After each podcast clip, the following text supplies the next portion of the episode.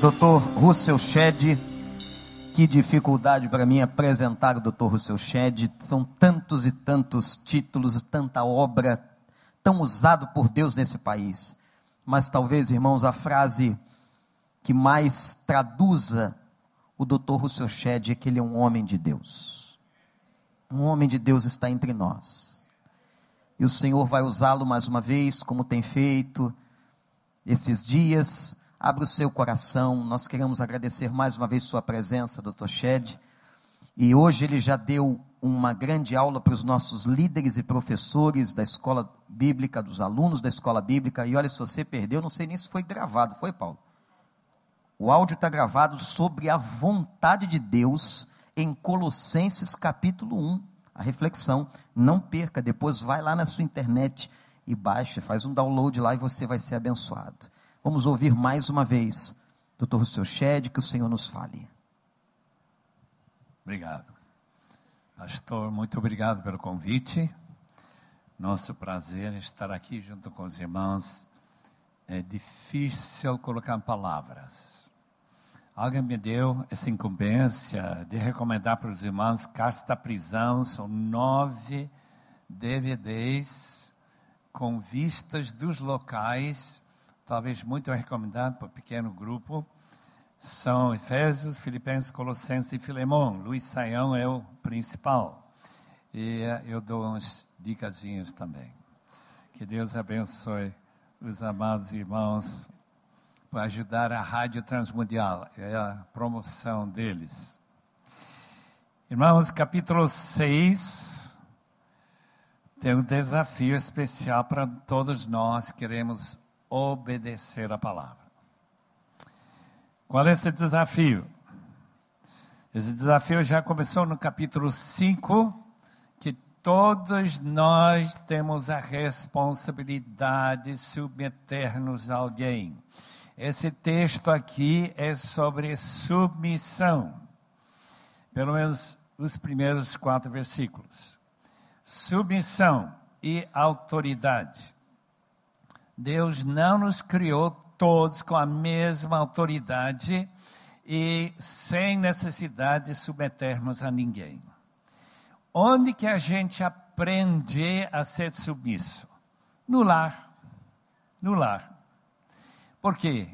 Porque crianças não têm inteligência para decidir corretamente, então os pais orientam a criança não tem inteligência para saber por que, que ele está tão revoltado por alguma coisa. Ele vai ser disciplinado e aos poucos a criança vai aprendendo a submissão. Porque senão a polícia vai ajudá-lo. Abre suas Bíblias em capítulo 6 de Filipenses. Filhos, obedeçam a seus pais no Senhor. Essa frase é importantíssima. Porque há pais que mandam seus filhos a mentir, há pais que levam seus filhos para um prostíbulo, há pais que dizem que os, os crianças devem roubar. Meus irmãos, no Senhor isso não é permitido. Não há nenhum pai que tenha autoridade acima da autoridade do Senhor. Portanto, a recomendação, o mandamento da palavra é: filhos, obedeçam seus pais no Senhor. Pois isso é justo, se seus pais não pedem alguma coisa injusta. Honra teu pai e tua mãe, esse é o primeiro mandamento com promessa para que tudo te corra bem na terra e tenhas longa vida sobre a terra. Longa vida, vida feliz, ajustada, porque a gente aprendeu a obedecer e se submeter. Pais, não irritem seus filhos, Antes, cria-nos segundo a instrução e o conselho do Senhor. Vamos fazer ação de Deus sobre Sua palavra e a maneira que ela vai ser pensado, repensado pela sua mente e vai ficar lembrado no seu coração. Abraçar a verdade como absolutamente central na sua vida. Você não pode mentir.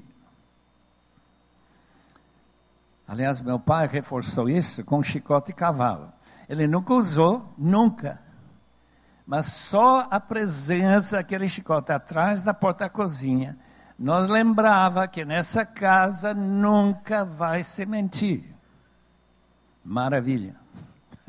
Até hoje a gente não gosta de mentir, não. E finalmente, equilíbrio. O Scott Peck disse que todos nós temos que aprender equilíbrio. Eu não tenho tempo para falar das coisas desequilibradas que eu fiz na minha vida. São muitas e são ruins, porque eu nunca aprendi a ser equilibrado. Mas você vai ensinar seu filho a isso. Quatro coisas que vão salvar sua, seu filho lá da, do presídio, vai salvar seu filho ter que pagar uma criança que nasceu fora do casamento, vai quantas bênçãos só porque seu filho aprendeu essas lições. Mas no meio de todos, obediência a seus pais. Obediência a seus pais. Eu lembro que a Betty Elliott, essa que foi entrar lá naquela tribo dos Alcas no Equador, ela disse que a casa, e eu conheci um pouquinho o pai dela. Olha, ele, era, ele não era pessoa para brincar sempre, não.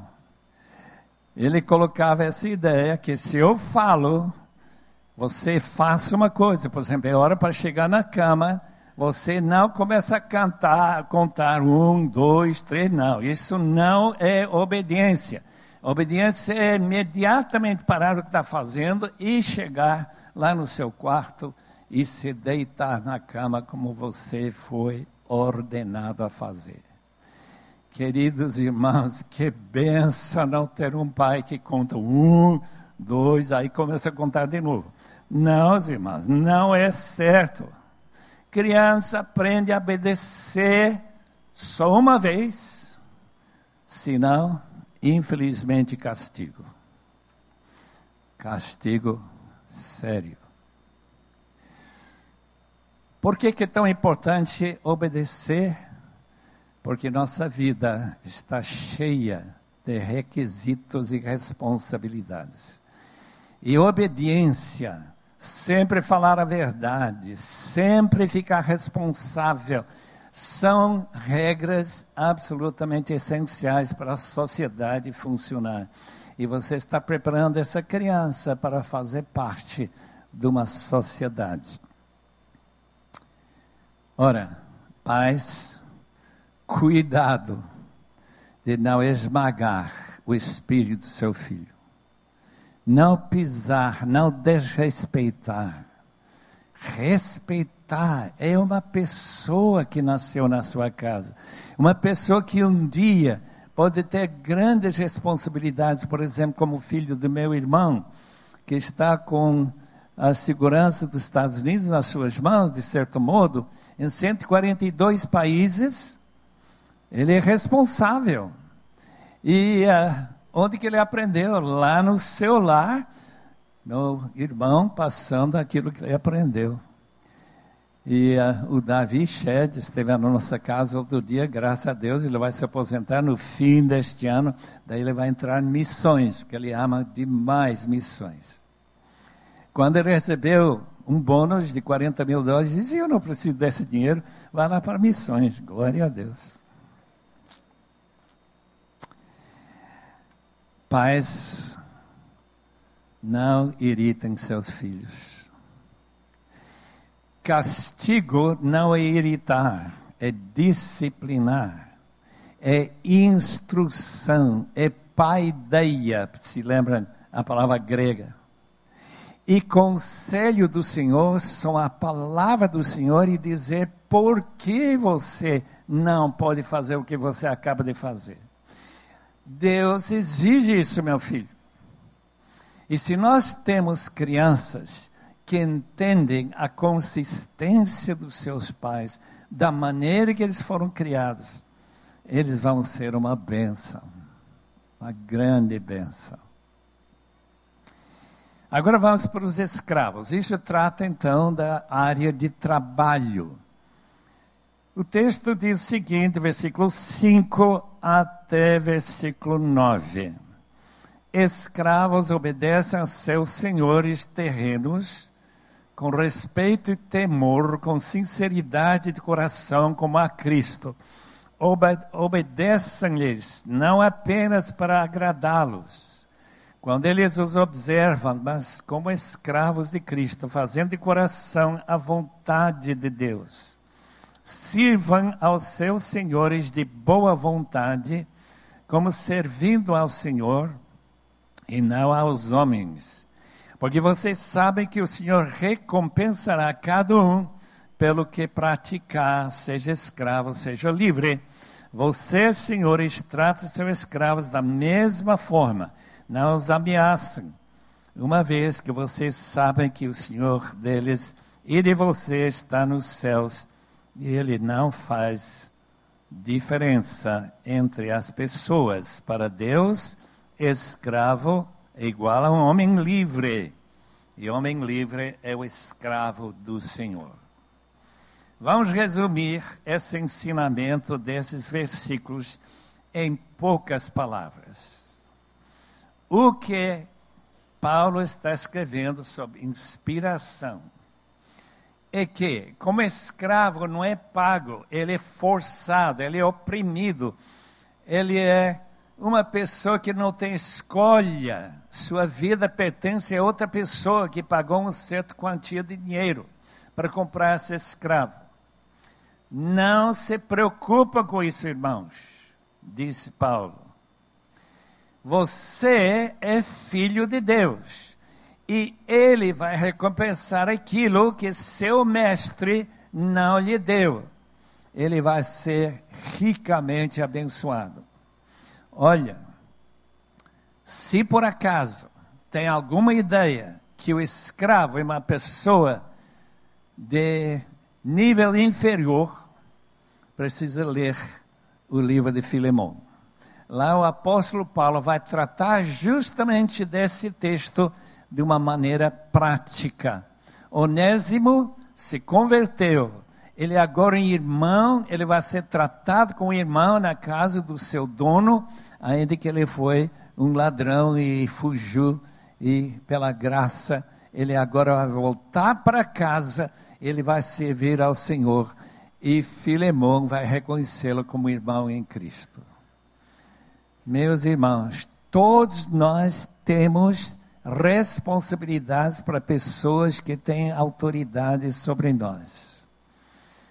A Bíblia constantemente ensina, em vez de revolta, em vez de reclamação, servir como se estivéssemos servindo ao Senhor. Eu sei que às vezes é difícil. Às vezes nosso patrão não é uma pessoa muito agradável. Tudo isso é para nós lembrarmos que nossa vida nessa terra é um preparo para gostar do céu. E como diz David Brainerd, que foi um missionário lá entre os índios nas florestas de Pensilvânia, depois em New Jersey, há 250 anos atrás, ele diz: esses sofrimentos que a gente está passando é para nos desmamar do mundo, para nós reconhecermos que esta vida é apenas temporária, curtinha, e nos preparando para gozar da vida vindoura. Essa recompensa, esse galardão vai ser pago pelo Senhor para aqueles que sofrem nesta vida. Irmãos, não se preocupem demais com as dificuldades que eu tenho, vocês têm no emprego. Lembre-se desse texto, lembre-se como nossa atitude de respeito, de obediência e de, do fato que nosso baixo salário é apenas para a gente gostar muito mais do céu. Imagina uma pessoa que vive nessas mansões aqui em Recreio, ou talvez outra parte, Barra Tijuca, quando chega no céu, isso não é tão gostoso aqui, não. Mas se você vive numa situação bem mais complicada, difícil, se você tem como tantos brasileiros ganham um salário abaixo das suas necessidades, aprenda a viver com menos e saber que um dia essa escravatura de nossa cultura vai ser recompensada pelas glórias futuras do Deus que vai cuidar de você. E para aqueles que são donos, diz o texto: Senhores, tratam seus escravos da mesma forma, não os ameaçam. Uma vez que vocês sabem que o Senhor deles e de vocês está nos céus, e ele não faz diferença de pessoas. No juízo final, o seu empregador, seu patrão, ele vai ouvir ou recomendação ou condenação da maneira que ele trata, tratou seus empregados. Aguardem mais um pouco. Todos nós passaremos a nos apresentar diante do tribunal de Cristo para receber bem o mal que nós recebemos, que nós fizemos aqui nesta vida. E agora chegamos àquele texto muito conhecido de armadura, de nossa defesa contra as ciladas múltiplas do demônio, dos demônios. Vamos ler. Começando com o versículo 10 até versículo 18. Finalmente, fortaleçam-se no Senhor e no seu forte poder vistam toda a armadura de Deus para poderem ficar firmes contra as ciladas do diabo. Pois a nossa luta não é contra seres humanos, não é carne e sangue, nossa oposição, mas contra os poderes e autoridades invisíveis, contra os dominadores deste mundo de trevas, contra as forças espirituais do mal nas regiões celestiais. Por isso, vistam toda a armadura de Deus para que possam resistir no dia mau e permanecer inabaláveis. Depois de terem feito tudo, assim mantenham-se firmes, cingindo-se com o cinto da verdade, vestindo a coraça da justiça, tendo os pés calçados com a prontidão do evangelho de paz, da paz, Além disso, use o escudo da fé, com o qual vocês poderão apagar todas as setas inflamadas do maligno.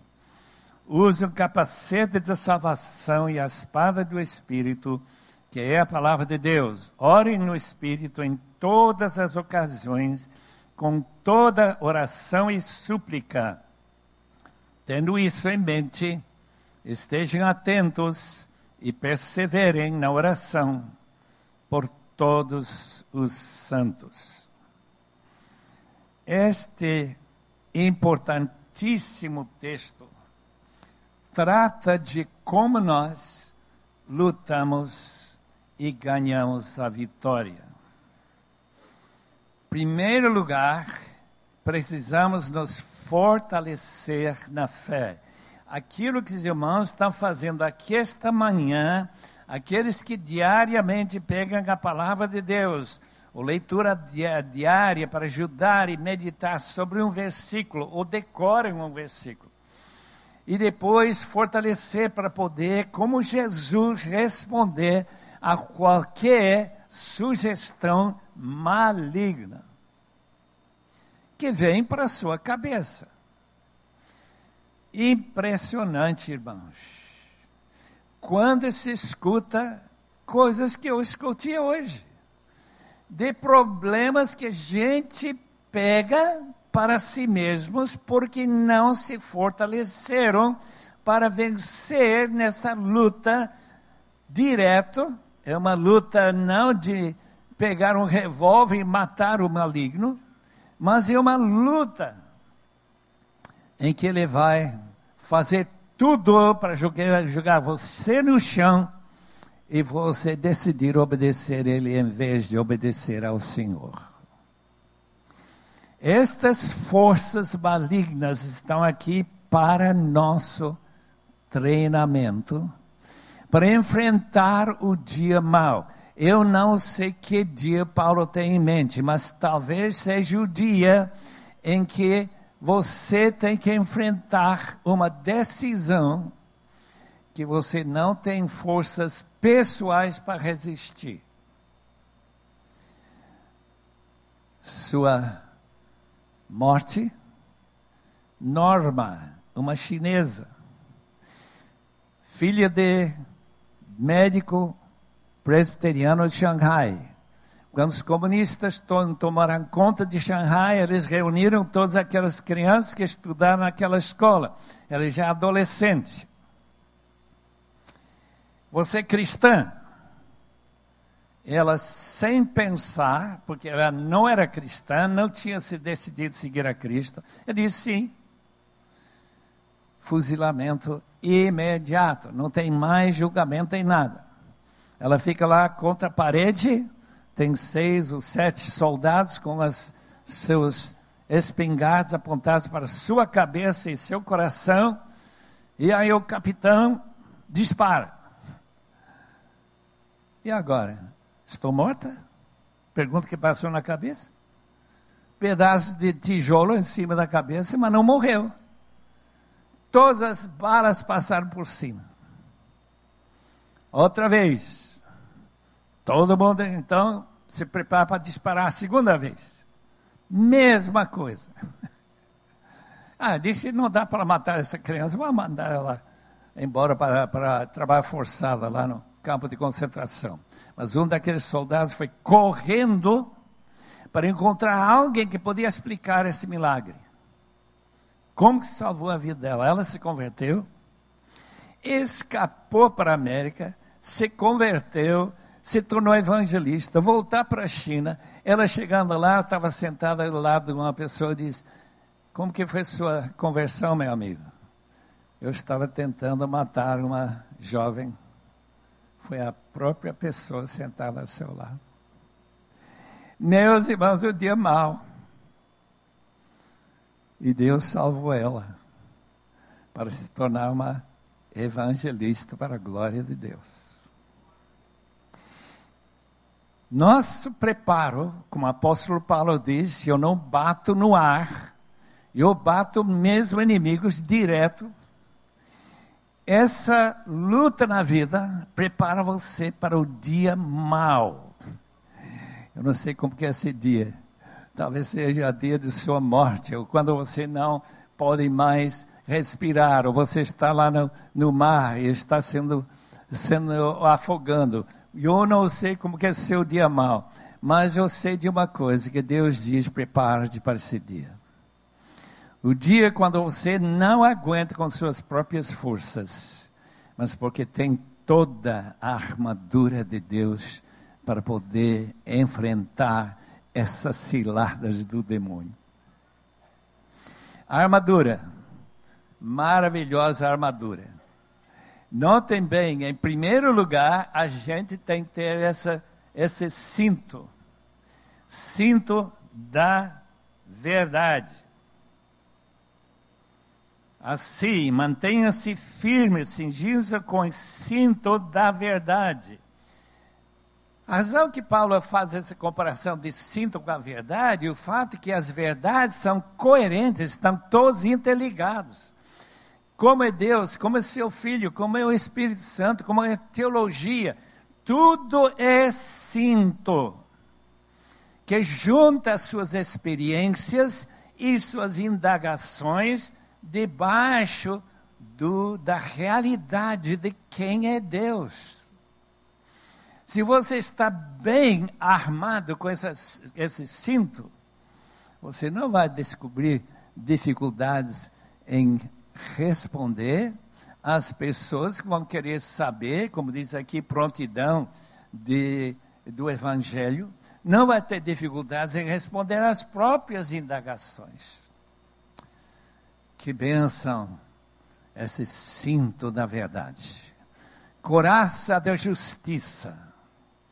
Os irmãos esses soldados que andam por aí com esses, esses uh, roupas que as balas não penetram. Uns tipo de coisa grossão aí, não sei como é que é feito, mas a bala não penetra. É uma coraça. Naquela época, as coraças eram feitas mais de bronze. E uh, olha, era muito difícil penetrar o coração e furar esse coração do indivíduo, porque ele está com coraça da justiça.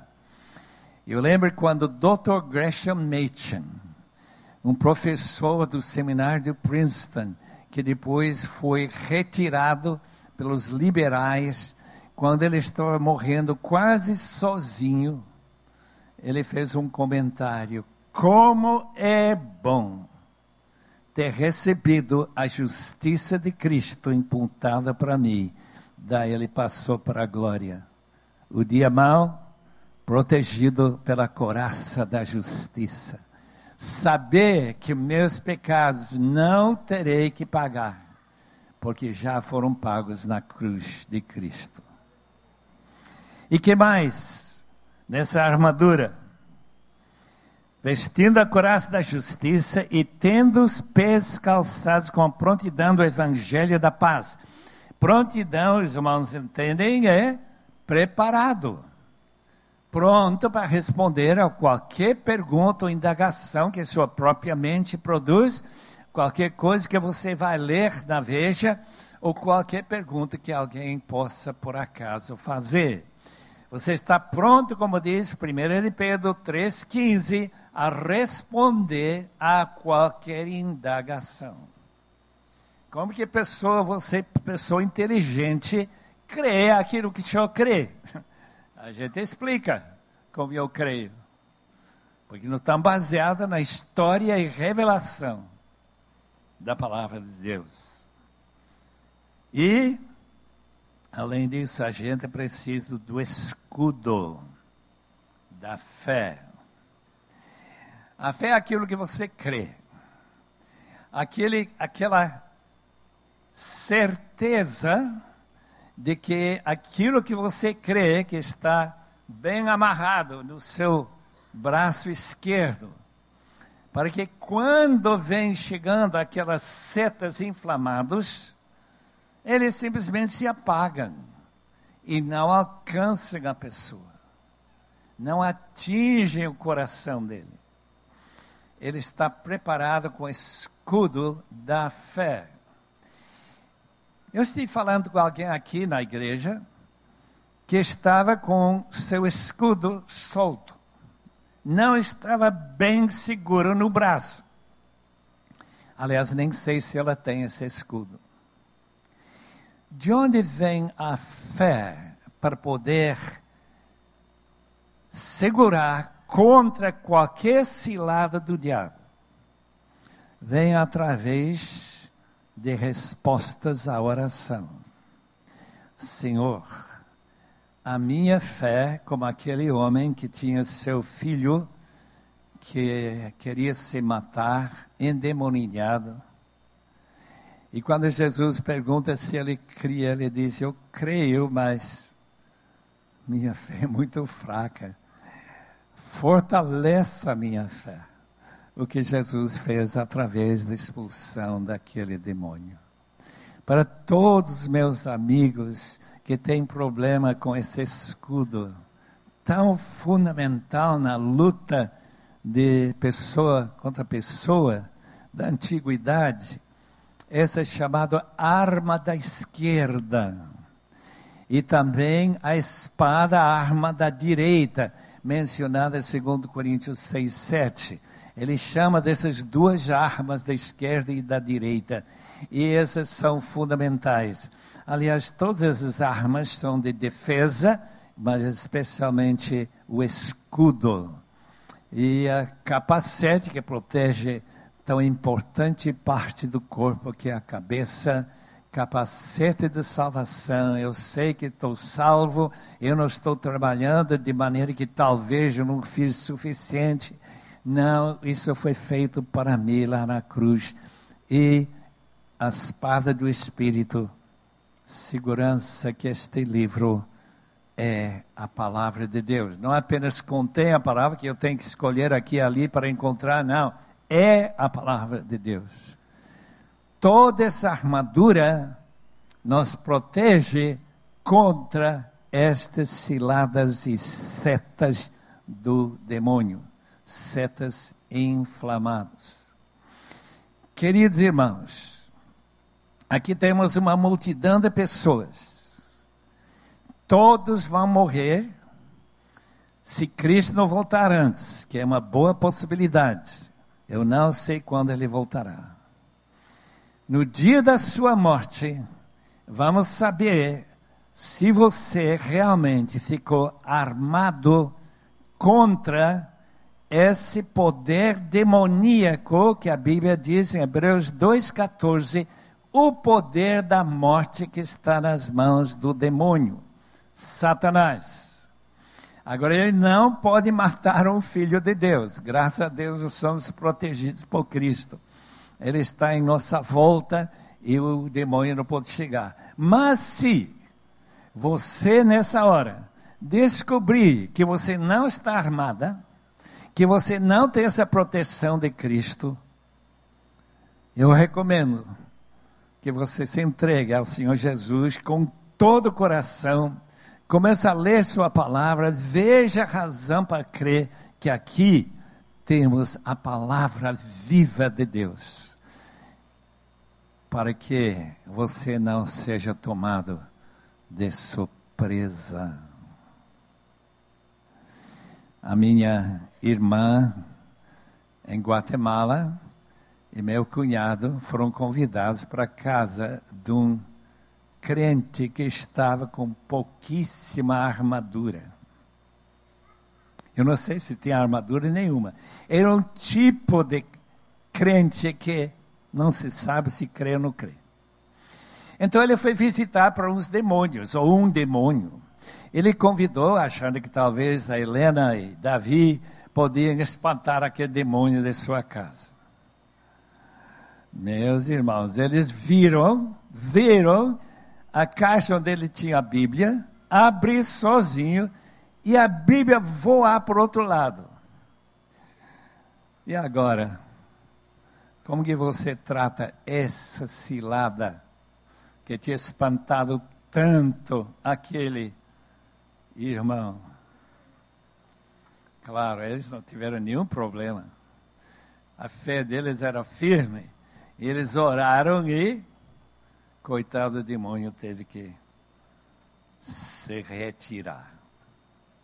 Irmãos, pela fé, pela espada do Espírito, pela coraça da justiça de Cristo, por toda essa armadura, você não fica com medo de nada, inclusive a morte. O último inimigo que a gente vai ter que enfrentar a morte.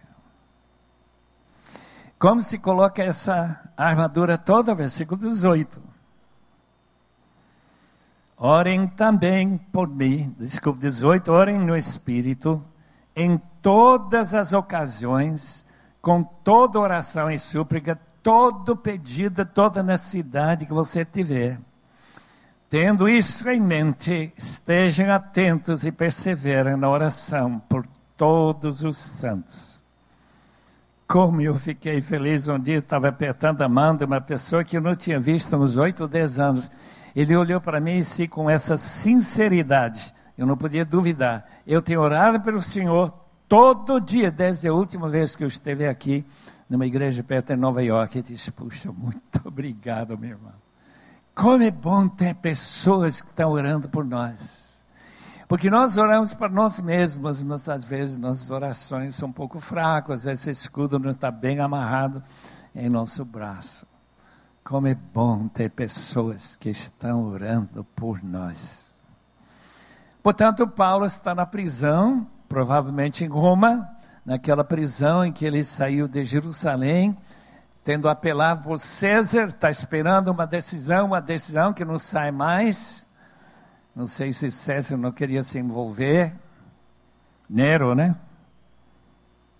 E Paulo finalmente foi solto para ainda servir ao Senhor, escrever as epístolas pastorais e finalmente ser preso novamente em Roma, em o caso de acusação dele ser um dos crentes que incentivou esse trabalho de queimar Roma em 64, mês de julho.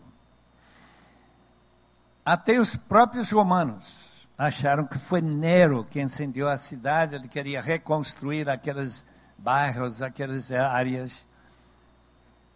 E ele morreu, eu acho que foi suicídio em 68, quatro anos depois. Tanto Paulo como Pedro foram mortos. Naquela perseguição daquele Hitler romano. Nero, César Nero.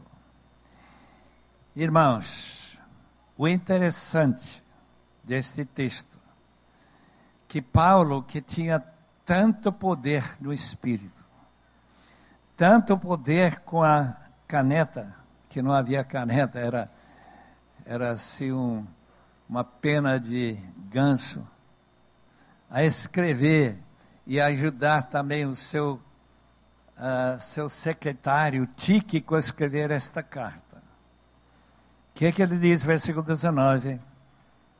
Orem também por mim, para que quando eu falar, seja-me dada a mensagem a fim de que, destemidamente, torne conhecido o mistério do Evangelho, pelo qual sou embaixador, preso em correntes Orem para que, permanecendo nele, eu fale com coragem, como me cumpre fazer.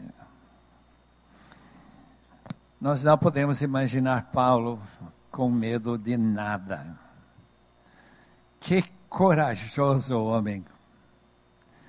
Mas ele sabe que diante de uma decisão de decapitação, ele podia enfraquecer. Orem por mim. Orem para que eu não tenha o desejo de negar a Cristo para salvar minha pele. Orem para que eu tenha uma mensagem para dar para esse imperador, porque ele vai ser julgado pelo próprio imperador para que eu não envergonhe. Ele vai falar isso em Filipenses também, em outra vez, outra ocasião que Paulo estava em perigo de, de morte.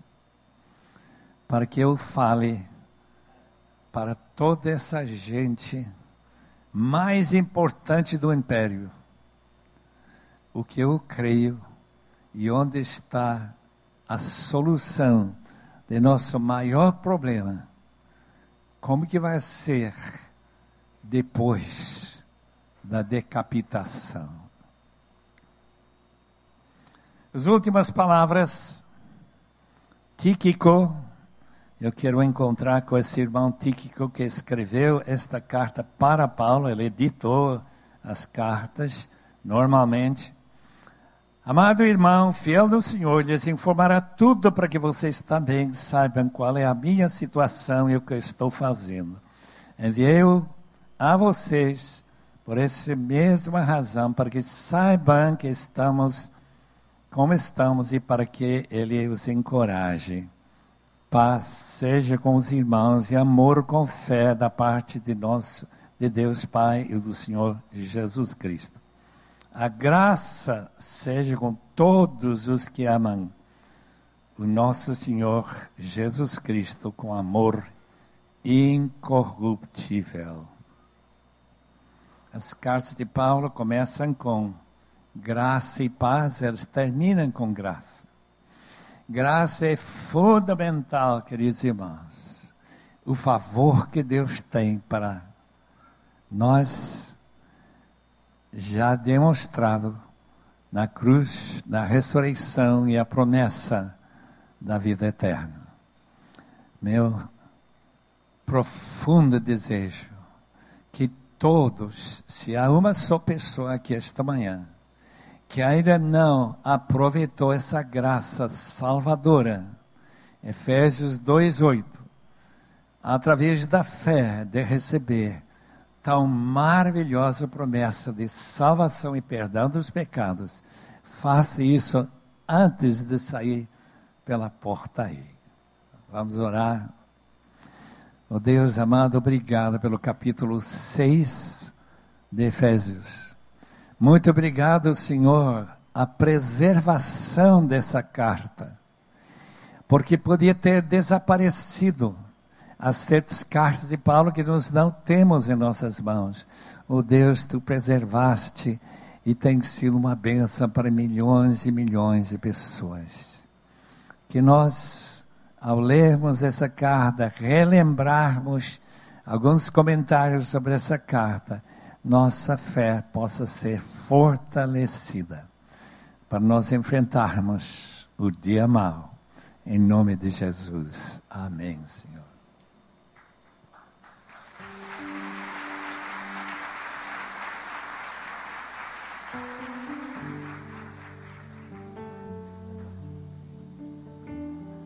Vou pedir aos irmãos, nós possamos ficar de pé e nós vamos orar pela vida do pastor Rousseau Shed, assim como Paulo pediu orações por ele, nós também vamos interceder para a vida deste irmão, para que o Senhor possa continuar usando sua vida com poder, com graça.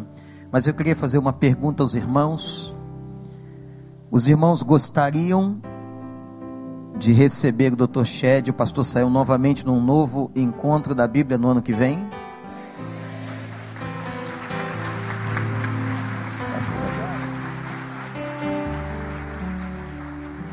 Estenda sua mão para cá. Pai,